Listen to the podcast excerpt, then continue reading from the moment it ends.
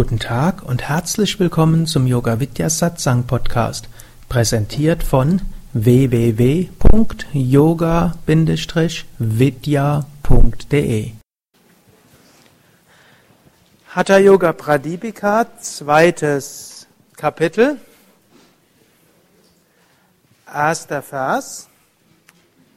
Svatmarama sagt, Nachdem sich der Yogi in den Asanas vervollkommnet hat, sollte er in Übereinstimmung mit den von seinem Guru dargelegten Anweisungen Pranayama praktizieren, seine Sinne unter Kontrolle halten und dabei durchwegs eine zuträgliche und maßvolle Ernährung einhalten.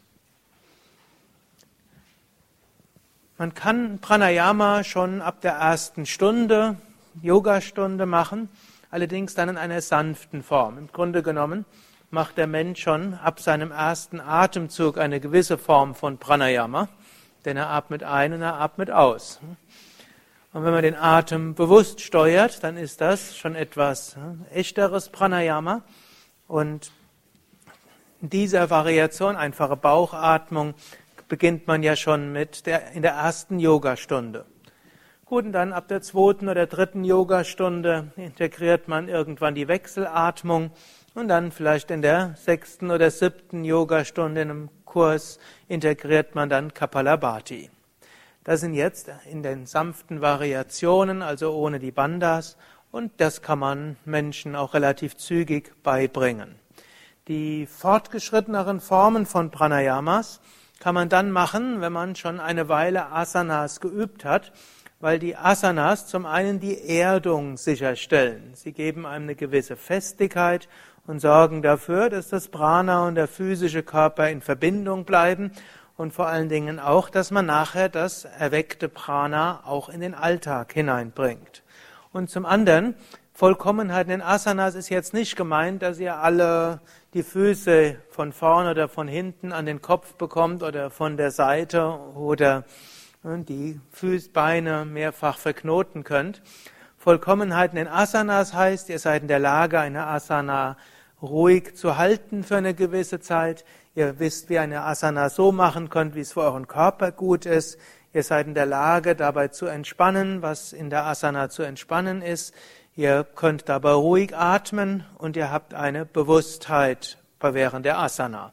Das ist die Vollkommenheit, die man dort braucht. Und das heißt, man hat inzwischen gelernt, von Wettbewerbsdenken und dem bin ich gut genug Denken Abstand zu nehmen, dass wir also nicht mit dieser Art von Minderwertigkeitskomplex oder Überwertigkeitskomplex oder Wettbewerbskomplex oder sonst etwas an die fortgeschrittenen Pranayamas gehen.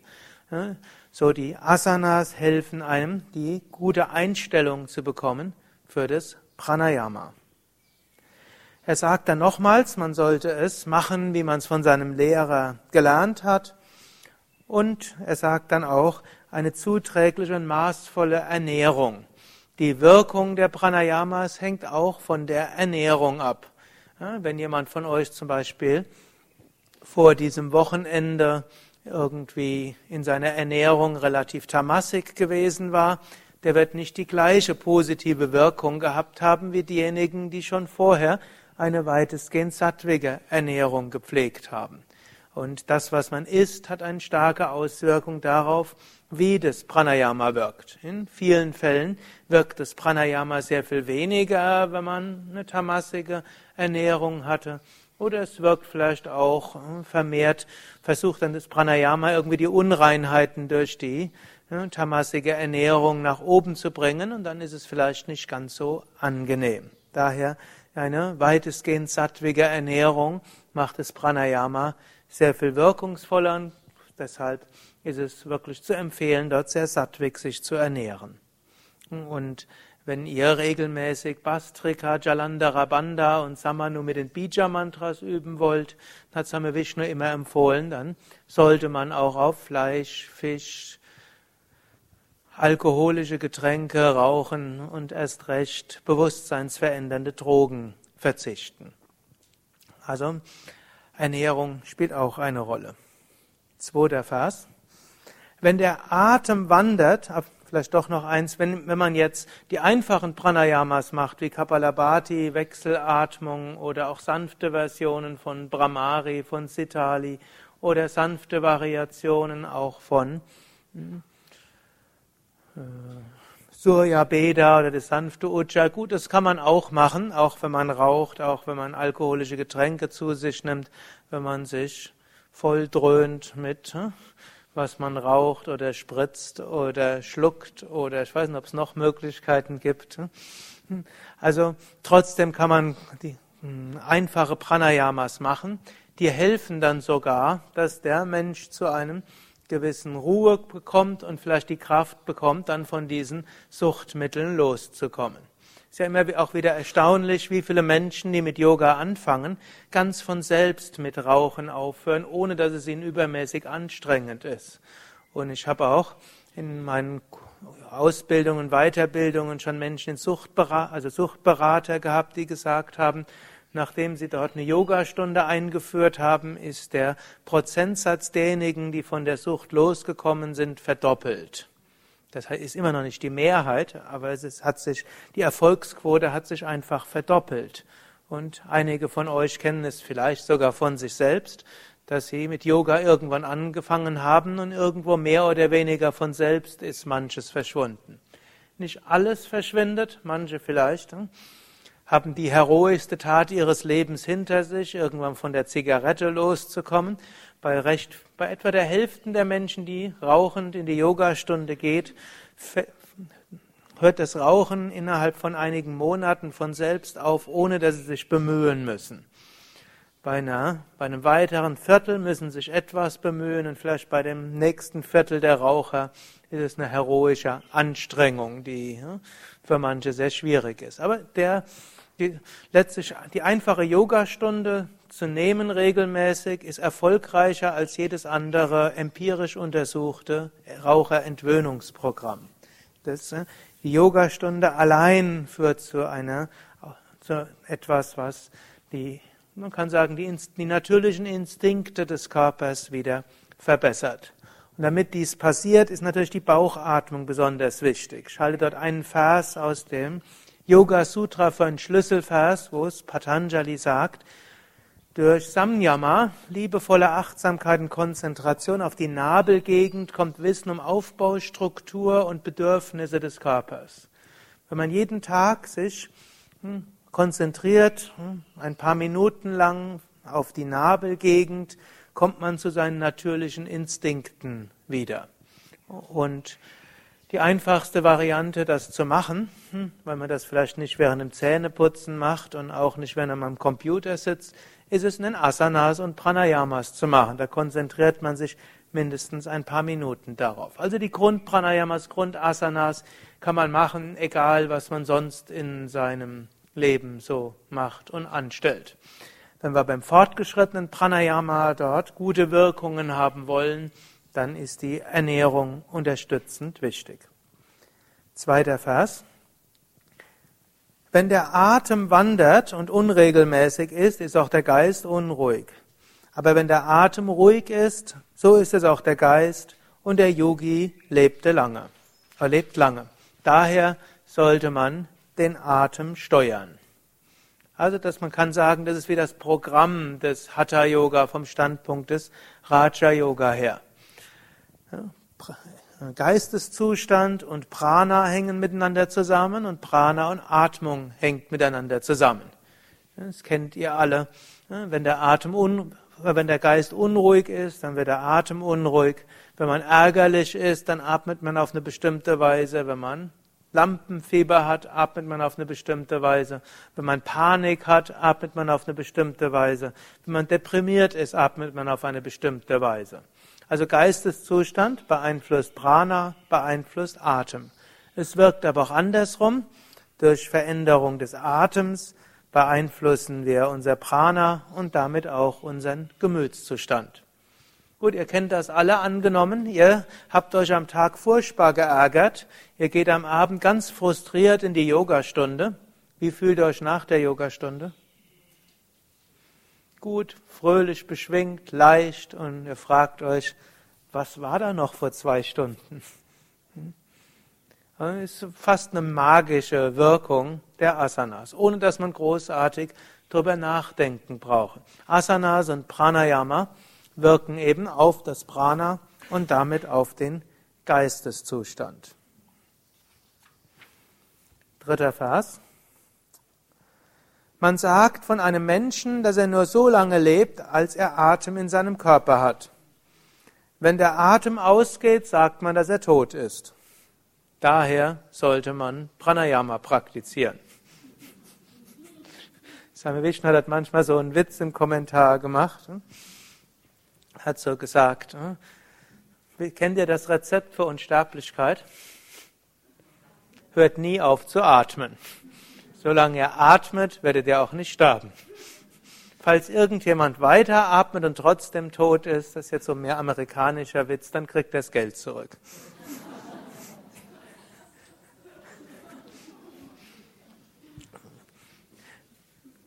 Gut, natürlich hat die ist da ein tieferer Sinn dort hinter, also ein humorvoller, obgleich Lachen hilft auch hm, dem Prana. Hm?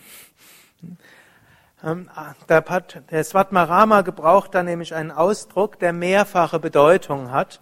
Atem steht nämlich auch für Prana. Und solange Prana im Körper ist, solange ist man auch lebendig. Und letztlich, je mehr Prana da ist, umso lebendiger ist man auch. Und es gibt Menschen, die sind lebendiger und andere sind wenig lebendig. Manche Menschen ist man nur ein paar Minuten zusammen und man fühlt sich irgendwo voller Kraft, voller Energie oder beschwingt. Es gibt andere, mit denen ist man ein paar Minuten und nachher fühlt man sich ausgelaugt, ausgesaugt. Manche sind so wie Vampire. Ihnen geht's schlecht, Sie sind eine halbe Stunde mit jemandem mit viel Prana, nachher hat der, der viel Prana hat, wenig Prana und der, der wenig Prana hatte, hat viel Prana. Das sind so die Prana-Vampire. Dann, ist, dann kommt oft die Frage, was kann ich machen, um mich dagegen zu schützen? Gut, die meisten von euch kennen meine Antwort. Sei nicht so geizig. Was man freiwillig gibt, kann einem nicht genommen werden. Und es geht sogar noch mehr. Und wenn wir es wirklich geben, dann wird das Prana auch weiter erneuert. Und außerdem ist es ja nichts Schlechtes, wenn die Menschen in unserer Umgebung auch von unserem Prana profitieren. Dann die ganze Familie kriegt das Prana von dem einen, der regelmäßig Pranayama macht die ganzen Kollegen, vielleicht die Kunden. Also jeder bekommt etwas von diesem Prana-Kraftwerk, das ihr seid, wenn er viel Pranayama macht. Natürlich gilt auch, ihr müsst euch natürlich auch die Zeit nehmen, um Pranayama zu machen. Und ihr kennt die Techniken. Das heißt, wenn ihr merkt, ihr seid ausgelaugt, das macht nichts, sagt er, macht nichts, heute Abend mache ich halt wieder Pranayama. Und schon allein dieser Gedanke führt sofort, dass ihr schon in dem Moment gleich wieder mehr Prana habt die Sorge, dass jemand euch das Prana abziehen könnte, hm, zieht euch das Prana schon mehr ab als jeder Mensch um euch herum. Daher mein Tipp, erstens, hm, gebt das Prana. Zweitens, was ihr auch machen könnt, verbindet euch mit Gott, Göttin, kosmischem Bewusstsein, Licht, Energie. Besonders machtvoll ist natürlich, wenn ihr ein Mantra habt, in das ihr eine Einweihung habt, dann könnt ihr mit diesem Mantra auch Energie schicken. Das hilft, dass eure Energie ausstrahlt und ihr weniger von Fremdenergien beeinflusst werdet. Das eigene Mantra ist wirklich ein starker Schutz auch, dass keine vielleicht andersartigen Fremdenergien euch beeinflussen können und im Gegenteil, dass ihr Licht ausstrahlen könnt. Und dann, so wie ihr merkt, dass ihr ein bisschen Energie verloren habt, dann sagt einfach, ich freue mich auf das Pranayama heute Abend oder ich freue mich auf das die Asanas morgen früh. Und schon diese Vorfreude öffnet die Kanäle, sodass Prana schon wieder reinfließen kann. Daher also Praxis von Pranayama, so ist wieder Lebendigkeit da. Wenn die Nadis voll von Unrein Verunreinigungen sind, dann geht das Prana nicht in die mittlere Nadi, die Sushumna dann gibt es kein Erlangen des Ziels des Lebens und kein Erreichen von Unmani Avasta. Also, Nadis, wir haben 72.000 Nadis. Diese 72.000 Nadis sind zum großen Teil verstopft. Deshalb fließt das Prana nicht so gut. Und so gilt es, dass wir diese Nadis auch reinigen. Wenn die Nadis gereinigt sind, kann das Prana fließen. Und am wichtigsten ist, dass das Prana in Ida und Pingala harmonisch fließt. Ida ist der Energiekanal in der linken Seite, Pingala der Energiekanal in der rechten Seite. Pingala ist die, ist man kann sagen, die ist auch die Sonnenenergie, steht auch mit dem Sonnenzentrum in Verbindung ist die Kraft, sich durchzusetzen, etwas zu bewirken, mit Enthusiasmus in die Welt hineinzugehen. Und Ida ist mehr das Aufnehmende, das Intuitive, das äh, Verstehen wollende, das Künstlerische, das Mythologische, äh, all diese Aspekte, das ist Ida. Und wir brauchen beides, Ida und Pingala, und damit beide harmonisch sind, müssen wir Ida und Pingala reinigen. Und mit welchem Pranayama öffnen wir Ida und Pingala besonders gut? Wechselatmung. Und dann hält man noch die Luft an und dann kann das Prana von Ida und Pingala in die Sushumna fließen. Und wenn das Prana in die Sushumna, also in die feinstoffliche Wirbelsäule fließt, dann wird der Geist konzentriert. Und dann, wenn der Geist konzentriert ist, dann können wir das Ziel des Lebens erreichen. Und das hat jetzt verschiedene Bedeutungen. Hier in der deutschen Übersetzung steht kein Erlangen des Gegenstandes. Das ist ein Übersetzungsfehler. Im Englischen steht Object. Und Object im Englischen hat zwei Bedeutungen. Zum einen Gegenstand, zum anderen aber auch Ziel. Und hier ist also kein Erlangen des Ziels des Lebens. Ziele des Lebens, natürlich das große Ziel ist die Selbstverwirklichung. Ein zweites Ziel ist auch, dass wir unsere Mission im Leben erfüllen. Und wenn diese Shumna geöffnet ist, dann entsteht auch ein Zugang zur Intuition und dann verstehen wir, was unsere Aufgabe ist. Wir haben eine größere Führung. Und da ist es so wichtig, dass wir diese Sushumna öffnen. Erst wenn diese Sushumna wirklich geöffnet ist, ist die, kann die tiefe Meditation sich verankern. Und auch erst dann können wir dieses Gefühl haben von Führung. Und dann können wir auch das Gefühl haben, dass es durch uns fließt. Und dann entsteht auch Unmani Avasta. Unmani Avasta ist ein Hatha-Yoga-Ausdruck für Samadhi. Avasta heißt Zustand, Mani heißt Edelstein. Unmani ist ein besonders wertvoller Gegenstand. Das ist eine Interpretation für das Wortes Unmani. Manche kennen O Mani Padma Hum, hm, O du Juwel im Lotus. Als äh, buddhistisch-tibetanisches Mantra. Mani steckt da drin, Juwel. Also Unmani Avasta, der besonders wertvolle Zustand. Zweite Bedeutung dieses Wortes kommt von Manas. Manas heißt Geist und in diesem ist es der Zustand jenseits des Denkens. Hm, also ein wertvoller Zustand jenseits des Denkens. Svatmarama gebraucht ja jede Menge Wortspiele, die natürlich in den Übersetzungen oft nicht so ganz klappen.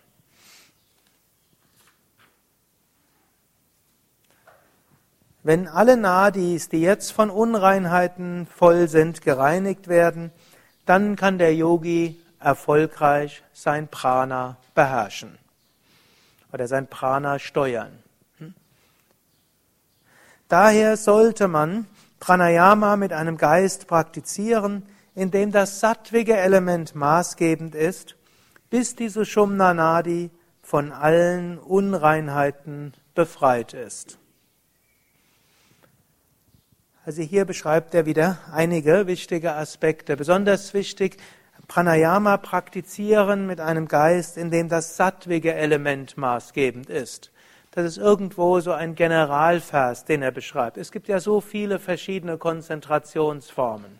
Bei Kapalabhati kann man sich auf den Bauch konzentrieren, auf die Wirbelsäule, aufs dritte Auge, aufs Herz, auf Segen von oben, auf das Ausstrahlen. Man kann es mit seinem persönlichen Mantra verbinden, mit dem Gayatri-Mantra. Man kann es mit Visualisierung verbinden. In der Wechselatmung haben die meisten von euch schon so viele verschiedene Konzentrationsformen praktiziert. Und da ist manchmal die Frage, was soll ich jetzt eigentlich machen? Hm? Die wichtigste Antwort wäre, Mach es so, wie es für dich erhaben ist, lichtvoll ist und wie sich's freudevoll anfühlt. Das ist die Konzentration, die dort am besten ist. All das steckt nämlich in Sattva drin.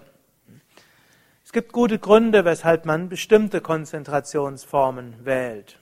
Aber grundsätzlich gilt, jede Konzentrationsform, die kann man wählen, indem der Geist sattwig ist, also irgendwo erhaben, verbunden, irgendwo rein, lichtvoll, mit Gott verbunden ist oder wie auch, was auch immer ihr euch darunter vorstellen, wie auch immer ihr es nennen wollt. Ich glaube, ihr versteht, was ich meine.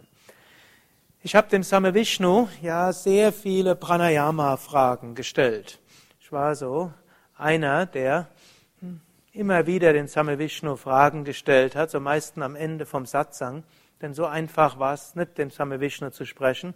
Termine konnte man mit dem schon mal gar nicht bekommen, aber man konnte ihn irgendwo am Ende vom Satsang konnte man abfangen und ihm Fragen stellen. Und das habe ich immer wieder gemacht und er hat mir auch immer wieder Antworten gegeben. Aber immer wieder zwischendurch hat er mir gesagt, don't worry about details. Concentration is most important. Mach dir nicht zu viele Gedanken über die Details. Die Konzentration ist das Wichtigste. Also es ist schon hilfreich, wenn man ein paar Details kennt, aber wichtiger ist die sattwige Konzentration dabei. Und dann übt man Pranayama und dann werden die Nadis von Unreinheiten gereinigt. Und wenn die Nadis, die Energiekanäle von Unreinheiten gereinigt sind, dann kann das Prana in die Sushumna fließen, in die feinstoffliche Wirbelsäule. Wenn das Prana in die Sushumna fließt, dann wird der Geist konzentriert, dann fließt das Prana weiter nach oben, so erreicht man höhere Bewusstseinszustände und irgendwann über diese höheren Bewusstseinszustände kommt man in Samadhi. Auf dem Weg der Reinigung können natürlich alle möglichen Reinigungserfahrungen entstehen. Hm, die meisten von euch haben an diesem Wochenende einiges an Reinigungserfahrungen erfahren, manche vielleicht schon vorher oder die meisten von euch schon vorher, weil ihr ja schon viel praktiziert habt.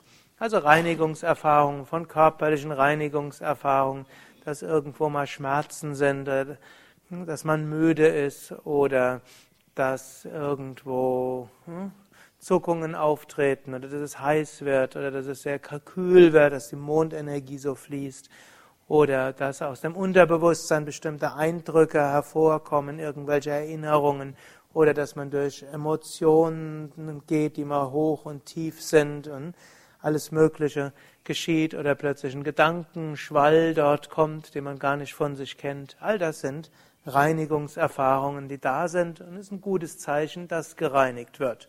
Ist so wie, wenn man durch einen See hindurchgeht, der unten viel Sedimente hat und viel Dreck hat und dann wird das alles aufgewühlt.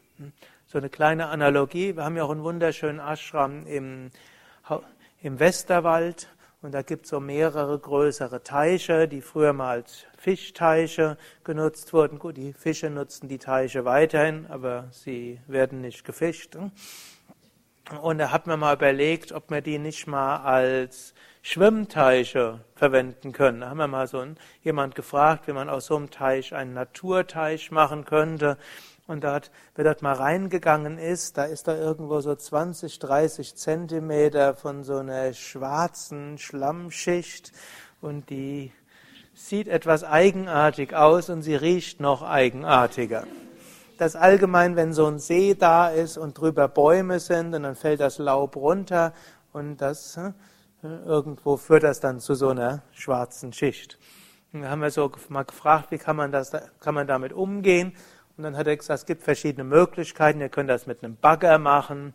Aber die einfachste Möglichkeit wäre, ihr würdet einfach mal vorübergehend mehr Wasser reinlassen. Und dann würden dort 40 Leute reingehen und die würden dort stampfen.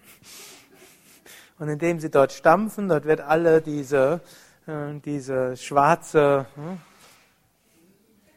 was auch immer, aufgewühlt und dann fließt das Wasser nach und dann ist das erstmal vorbei. Fand ich ganz interessant. Wir haben es dann doch nicht gemacht, denn das Wasser ist schon recht kühl dort. Und dann haben wir doch gedacht, also wer wird dann tatsächlich schwimmen? Selbst, weil das irgendwo nicht weit davon von der Quelle kommt, hat er selbst im Sommer nicht mehr als 12, 13 Grad. Nichtsdestotrotz, ich fand es eine interessante Idee, insbesondere weil es dem Pranayama irgendwo entspricht. Wir haben all diese, diese Ablagerungen in unserem Unterbewusstsein, die uns doch irgendwo beeinflussen und verhindern, dass das Wasser und das Prana gut fließen kann. Und so ein intensives Wochenende wie jetzt ist sowas wie durch diesen See hindurch zu stampfen und dabei wird das alles locker getreten. Parallel macht man Pranayama und dann kann das weggeschwemmt werden. Und dann, wenn es dann weggeschwemmt wird und das Wasser, das rauskommt, halt schwarze Brühe ist, dann braucht man nicht viel zu überlegen, was mache ich jetzt mit der schwarzen Brühe? Was soll ich jetzt damit anfangen? Antwort, eigentlich nichts, es fließt und geht von selbst weg. Man braucht die jetzt nicht zu analysieren und irgendwo festzuhalten und vielleicht zu sammeln und letztlich die Brühe festzuhalten und sich vielleicht noch drin zu suhlen. Manche Menschen lieben das in diesen Reinigungserfahrungen, die kommen irgendwo hm, ihr Bad zu nehmen. Gut, wenn es einem Spaß macht, auch okay. Aber ansonsten würde man es einfach fließen lassen, nicht festhalten, weiter Pranayama machen, neues Wasser, gutes Wasser strömt durch und danach hat man einen sauberen See, sprich einen sauberen Geist, ein sauberes Unterbewusstsein. Wir sollten den Vergleich jetzt nicht übertreiben. Der Vergleich hat seine ne, Grenzen. Hm? In jedem Fall haben wir Klarheit des Geistes und die Fähigkeit zu tieferer Konzentration.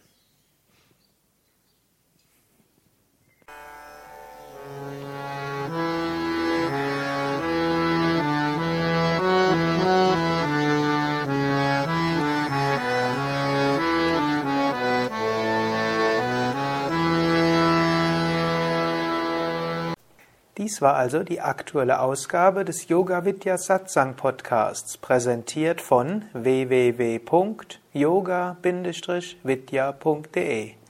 Danke dir fürs Zuhören. Danke für dein Interesse.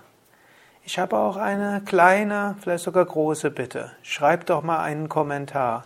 Am liebsten einen Kommentar auf iTunes, auf Podster, auf dem Yoga Vidya Blog oder eben dorthin, von wo du diesen Podcast beziehst und gib bei Podcast-Portalen eine Bewertung ab. Ich freue mich zwar auch über E-Mails, aber was du in Podcast-Seiten, in Blogs und Foren schreibst, sehen auch andere. So wird der Podcast besser gelistet und mehr Menschen finden ihn. Und natürlich vielen Dank all denen, die diesen Podcast weiterempfehlen. Mehr Informationen und Links zu dieser Sendung, wie auch unseren Yoga Vidya Übungspodcast, unseren Mantra Podcast und Video Podcast findest du unter www.podcast.yoga-vidya.de. Mehr Anregungen für den Weg von Yoga und Meditation erhältst du unter www.yoga-vidya.de. Da findest du auch das Seminarprogramm der Yoga Vidya Seminarhäuser im Westerwald, an der Nordsee und im Teutoburger Wald – das Kursprogramm der 50 Yoga Vidya Zentren und die Adressen von über 1500 Yogalehrern. Unter www.yoga-versand.de findest du Bücher, CDs und vieles mehr zu den in diesem Podcast angesprochenen Themen. Und nochmals die Bitte, wenn es dir gefallen hat, schreib doch mal einen Kommentar, und zwar im Internet, und empfiehl diesen Podcast weiter. Ich wünsche dir eine gute Woche von Bewusstheit, von Achtsamkeit und Liebe. Bis zum nächsten Mal, alles Gute, herzlichst, Sukadev.